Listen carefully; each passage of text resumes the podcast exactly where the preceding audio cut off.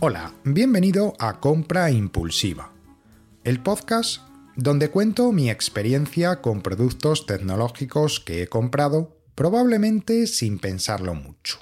La primera vez que yo vi un reproductor MP3 en mi vida fue en el año 2000. Se trataba del Creative Nomad.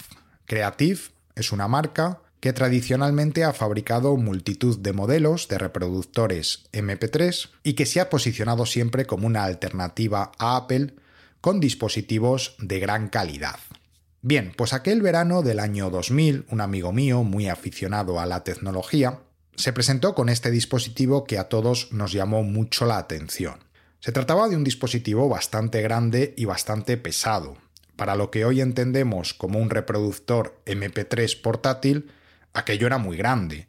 Tenía más o menos el tamaño de un Disman, pero era bastante más grueso que un Disman. Era como colocar un Disman encima del otro. Tenía una pantalla monocromo con cuatro o cinco líneas de contenido, donde se podía visualizar pues, el título de la canción, el álbum, el artista, el tiempo de reproducción. Tenía una serie de botones para interactuar con el dispositivo. Tenía 6 GB de almacenamiento, que estaba muy bien para aquel momento, se podían almacenar muchísimas canciones. De hecho, este mismo dispositivo salió un poquito después con 10 GB de almacenamiento, pero el que tenía mi amigo tenía 6 GB de almacenamiento. Tenía una batería que le duraba 4 horas y un peso de aproximadamente 400 gramos. Además había una cosa muy curiosa con este dispositivo y es que mi amigo para poder escuchar música en el coche pues tenía una radio de las de toda la vida con cinta de cassette.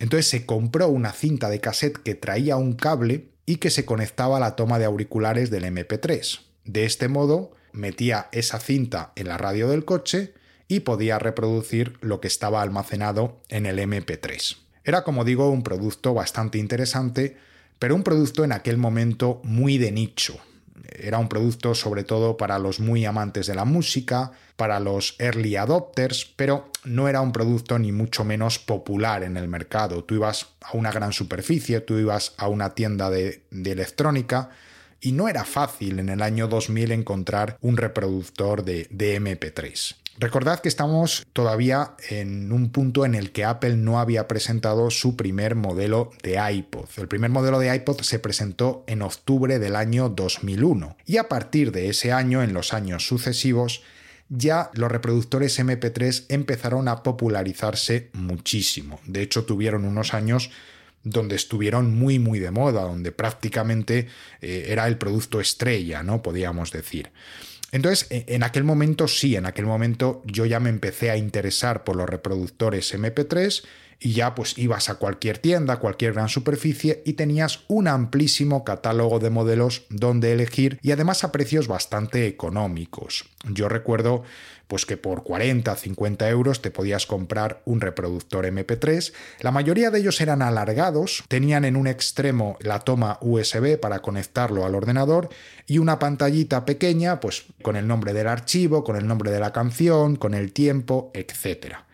Y aparte de todo ese catálogo de productos, como digo, más o menos económicos, evidentemente había un cierto abanico de precios, en el otro extremo estaba el flamante iPod de Apple que costaba tres veces más. Es decir, si por 40, 50, 60 euros tú te podías comprar pues bastantes eh, modelos de MP3, el iPod Nano pues costaba 160, 170 euros tranquilamente. Entonces yo en aquel momento no me compré el iPod de Apple.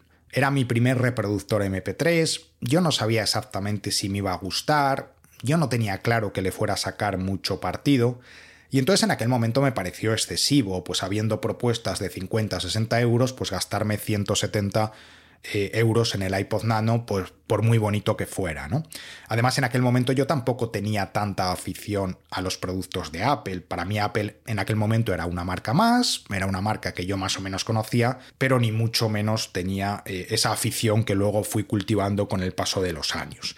Entonces me compré pues uno de, de aquellos que estaban en la tienda, me acuerdo que era alargado, de color gris, bastante sencillito, pero que lo utilicé durante un año, año y medio, sobre todo para ir a andar. Yo en aquel momento tenía bastante sobrepeso, no podía correr, entonces lo que hacía pues para intentar cuidarme o intentar perder peso era pegarme largas caminatas y mm, el MP3 pues me ayudaba eh, o me distraía durante esas, eh, durante esas caminatas. Después de ese primer MP3 pues tuve otro MP3 distinto, este era cuadrado, era negro, tenía una pantalla un poquito más grande, ya traía una pantalla a color y me acuerdo que a mi novia, la que hoy es mi mujer, uno de los primeros regalos que yo la hice por su cumpleaños fue también un reproductor MP3 y precisamente de la marca Creative mucho más pequeño que aquel Creative Nomad que nos enseñó mi, mi, amigo en el año 2000. Tenía también pantalla color, era cuadradito, era un dispositivo que ella lo usó también durante bastantes años. Y no fue hasta el año 2011 cuando me decidí a comprar mi primer iPod y el que sería mi primer producto de Apple. Compré un iPod Nano de sexta generación, eh, fue presentado en el año 2010, pero yo no me lo compré hasta unos meses después, hasta el año 2011. Esta generación de iPod es este modelo que era como muy cuadradito, que se podía utilizar como reloj y que ya no tenía la rueda tan característica de las generaciones anteriores. Era simplemente eh, un cuadradito de algo más de 3 centímetros de largo por 3 centímetros de ancho y que tenía una pantalla táctil con la que podías interactuar con el dispositivo. Tenía un botón de encendido y apagado y tenía unos botones de volumen. En la parte trasera tenía una pinza para poder acoplar el dispositivo a la ropa y utilizarlo pues mientras hacías deporte o lo que fuera. Es un modelo que venía con 8 o 16 gigas de almacenamiento. Yo me lo compré con 8 gigas de almacenamiento y en un color verde, verde aluminio, muy, muy bonito, un color precioso. Mm, yo en aquel momento ya tenía bastante afición por los productos de Apple aún sin tener ningún producto de Apple. Es decir, el iPhone ya llevaba en el mercado algunos años, yo ya pues había visto bastantes cosas sobre los productos de Apple, incluso sobre los Mac, etc. El iPhone pues me parecía un tanto inalcanzable en aquel momento, o yo por lo menos así lo consideraba, y bueno, pues me pareció, y de hecho era la manera más fácil de conocer los productos de Apple de primera mano y ver si todas esas expectativas que yo tenía sobre lo bien que funcionaban los productos de Apple, pues realmente era cierto o no. Entonces en aquel momento yo no tenía un Apple Store cerca, eh, luego ya la abrieron unos años después, pero en aquellos años mm, yo no podía ir a una Apple Store pero los iPods los vendían en el corte inglés, que es una gran superficie muy conocida aquí en España. Entonces yo me acuerdo que mm, ya después de pensármelo un poquito, en el descanso de mediodía del trabajo, pues yo comí e inmediatamente después de comer me fui corriendo al corte inglés a comprarme el iPod.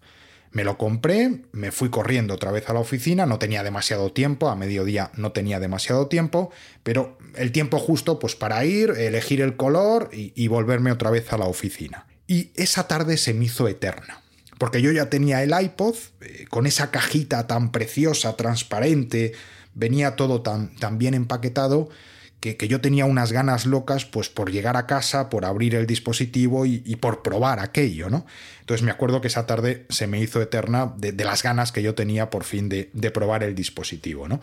Entonces, bueno, ya al final, cuando llegué a casa, una de las primeras cosas, y yo creo que esto es algo común a todos los nuevos usuarios de Apple, es lo bien empaquetado que está el producto, lo bien embalado que está el producto, que es una experiencia más, ¿no? Desde el punto de vista del usuario, el desempaquetar, el abrir los productos de Apple, pues añade una experiencia interesante al, al, proceso, ¿no?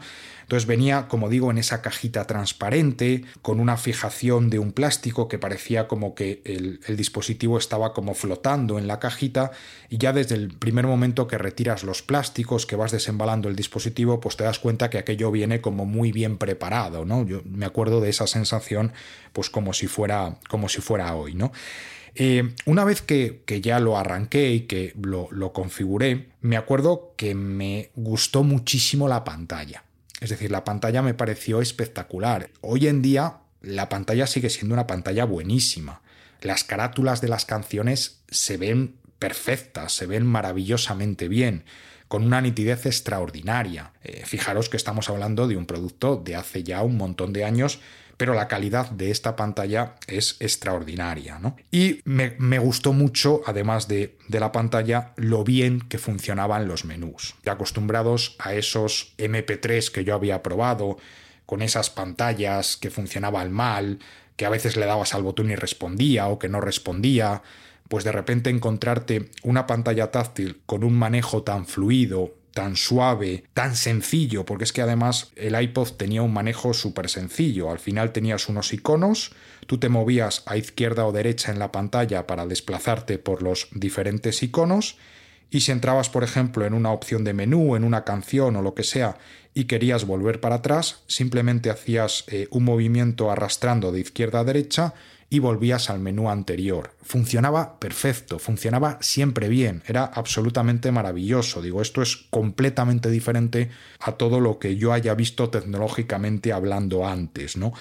¿Para qué utilizaba este dispositivo? Pues lo utilicé y lo utilizaba muchísimo. Lógicamente lo utilizaba pues para escuchar música, que era su función principal, yo con el iTunes me configuraba mis listas de reproducción, lo sincronizaba y tal, y tenía pues eh, mis canciones, pues sobre todo, como digo, pues para ir a andar. Y luego cuando empecé a correr, también lo utilicé para empezar a correr. Este dispositivo eh, tenía un acuerdo con Nike, de hecho tenía una aplicación que se llamaba Fitness con el símbolo de Nike y eh, si recordáis existía la posibilidad de comprar una pastillita con algunas zapatillas de Nike compatibles una pastillita que se metía en un orificio dentro de la zapatilla de correr. Esto se sincronizaba, imagino que por Bluetooth, con el iPod y sin ser un dispositivo GPS, te medía la distancia que tú habías corrido, el tiempo, te calculaba la media de velocidad, etc. Entonces yo lo utilicé para eso, es decir, yo me compré unas zapatillas de Nike porque yo ya estaba empezando a correr bastante en, esos años y eh, me compré la pastillita, me compré una correa que también las vendían para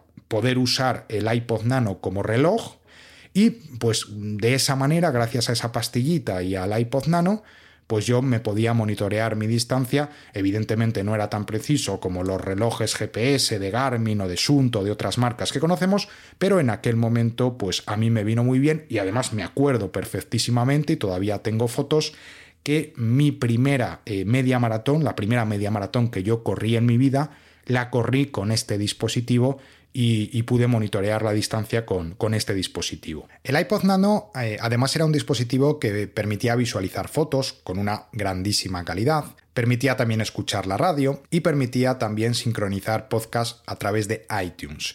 Pero fundamentalmente los usos que yo le di son los que os he comentado, escuchar música y el tema de correr a través de la aplicación de Nike.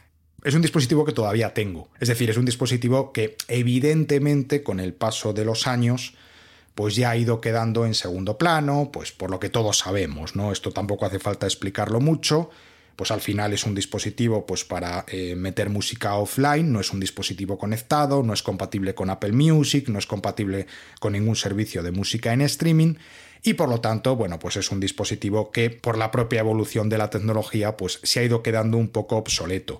Pero es un dispositivo que por supuesto conservaré siempre, es un dispositivo que todavía funciona, lo tengo ahora mismo de la mano y funciona perfectísimamente, evidentemente no lo uso, pero es un dispositivo que nunca en mi vida me plantearé vender.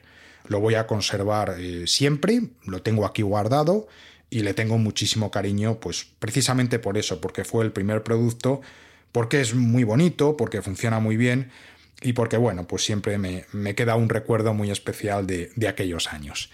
Pues nada más, esto es lo que quería contaros en el día de hoy. Ya sabéis que a través de la página web compraimpulsiva.net podéis dejar vuestros comentarios sobre este u otros episodios y que también podéis localizarme a través de Twitter arroba de González o el mastodón arroba de González arroba masto.es. Muchas gracias, un saludo Adiós.